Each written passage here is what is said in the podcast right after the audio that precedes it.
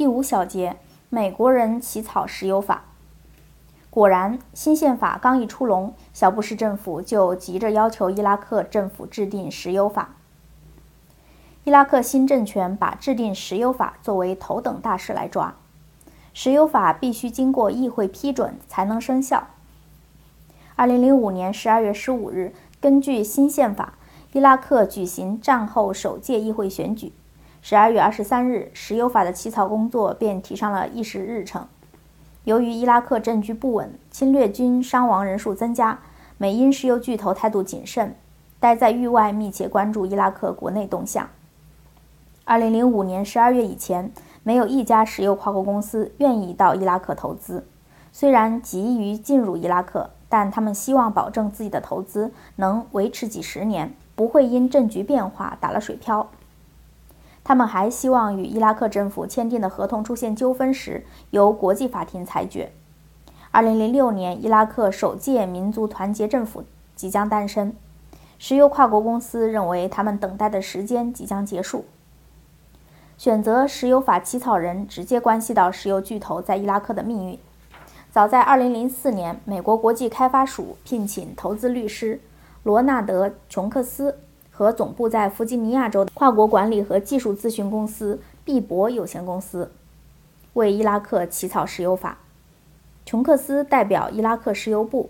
琼克斯是对苏联发起经济自由化运动的众多干将之一。现在他企图在伊拉克重操旧业。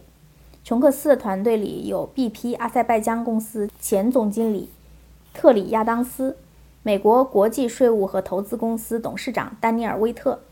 BP 的理查德·帕尼圭安和美国伊拉克重建计划负责人丹·斯佩克哈德等，这些人都是国际石油界的行家里手，曾为俄罗斯和哈萨克斯坦等中亚产油国的石油政策出谋划策。二零零六年三月至四月，琼克斯为伊拉克石油立法开了几次会议。三月，他同世界银行、联合国和欧佩克等国际组织代表和有关专家，先后在约旦和以色列交界处的死海一个地点举行会议，研讨伊拉克石油法。琼克斯以伊拉克石油部代表身份出席会议。四月，他又在约旦河谷万豪酒店的泳池边共商伊拉克石油法。这两次会议都是背着伊拉克人秘密召开的。石油巨头要求石油法提供更多法律的盔甲，以保证他们的利润不会被未来的法律和其他政府行为所影响。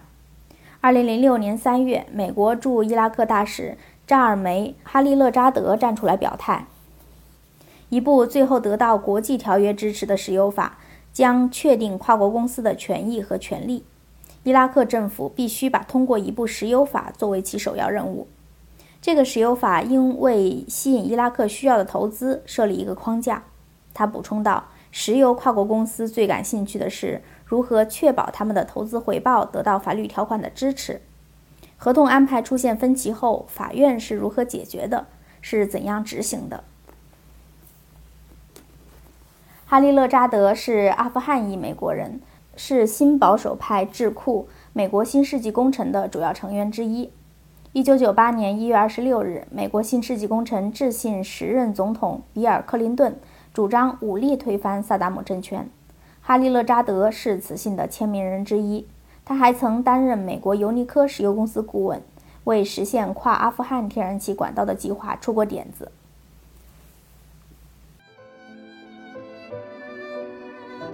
谢谢收听，我们下期再会。